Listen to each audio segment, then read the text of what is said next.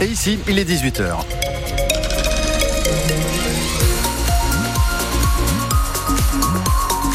Le journal Emmanuel Clavry. Il va faire frais demain matin, Bernard. Oui, de 1 à 4 degrés pour les minimales. Je vous dis tout juste après votre journal.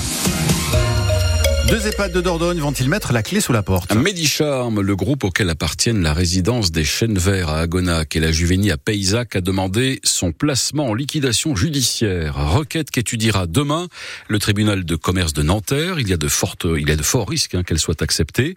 Medicharm met en avant des coûts de fonctionnement élevés, l'inflation, mais aussi le peu d'occupation de certains de ces établissements.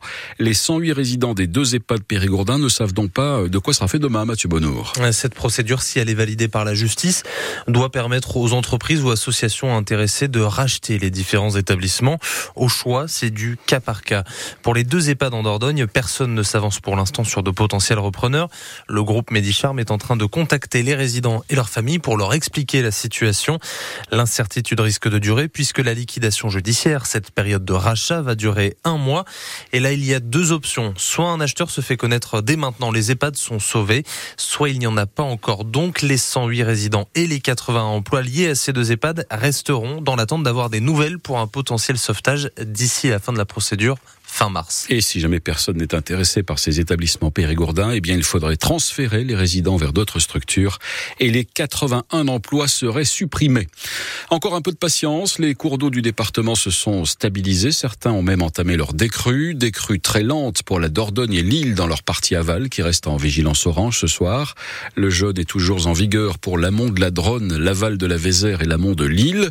Des inondations qui ont des conséquences sur la circulation sur le réseau secondaire de la vallée de l'île notamment, où des déviations ont été mises en place sur plusieurs routes départementales, la D73, la D10, la D3, 4, E4 ou encore la D13. Sur la commune de Surac en Périgord, la route départementale 52 est coupée. Là encore, une déviation est en place. La chaussée est partiellement inondée sur la départementale 103, c'est près de Tocane-Saint-Apre, et sur la départementale 104 à hauteur de Saint-Méard de Drône. À quoi ressemble l'agriculture française aujourd'hui? L'INC publie ce soir un panorama de la France agricole. Alors que la question de la rémunération est au cœur de la colère des agriculteurs de ces dernières semaines, l'Institut de statistique se penche notamment sur les revenus des agriculteurs, Camille Revel. Ils sont très variables, ces revenus, d'une année sur l'autre et selon le type de production, parce qu'ils sont sensibles aux intempéries et au contexte géopolitique et économique international. Dans le détail, seul un tiers du revenu des ménages provient de l'exploitation agricole à proprement parler. Le reste vient d'autres revenus, salaires, patrimoine, pension de retraite. En 2020, le niveau de vie médian d'un agriculteur, c'est 22 800 euros. C'est proche de l'ensemble de la population, mais il y a un peu plus de disparité.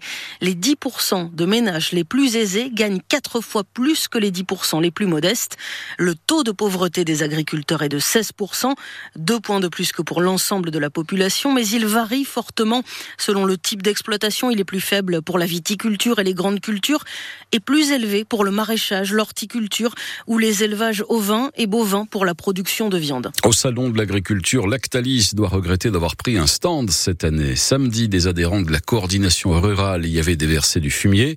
Eh bien, aujourd'hui, le géant laitier a reçu la visite de dizaines de manifestants de la Confédération paysanne, cette fois, venus avec une vache pour dénoncer le prix trop bas du lait Lactalis l'achète 420 euros la tonne, alors que le coût de production est de 440 euros et qu'il en faudrait 500 pour qu'un éleveur puisse se rémunérer, a expliqué une porte-parole du syndicat. Vous ne pourrez plus manger de steak de soja ou de jambon de pois chiche, ou pour être précis, vous pourrez continuer à en manger, mais ils ne pourront, ils ne pourront plus s'appeler steak ou jambon.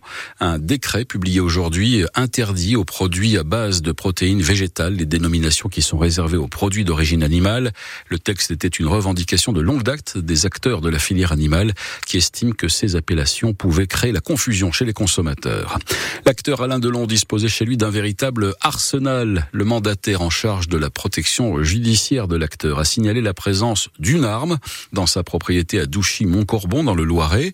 Une perquisition a été menée et 72 armes au total en tout genre et 3000 munitions ont été découvertes sur place. La star ne bénéficiait d'aucune autorisation. Sachez pour finir que les prochains Vintage Days auront lieu cette année un peu plus tard que d'habitude pour cause de Jeux Olympiques et Paralympiques cette année et de mobilisation des forces de l'ordre jusqu'au 8 septembre.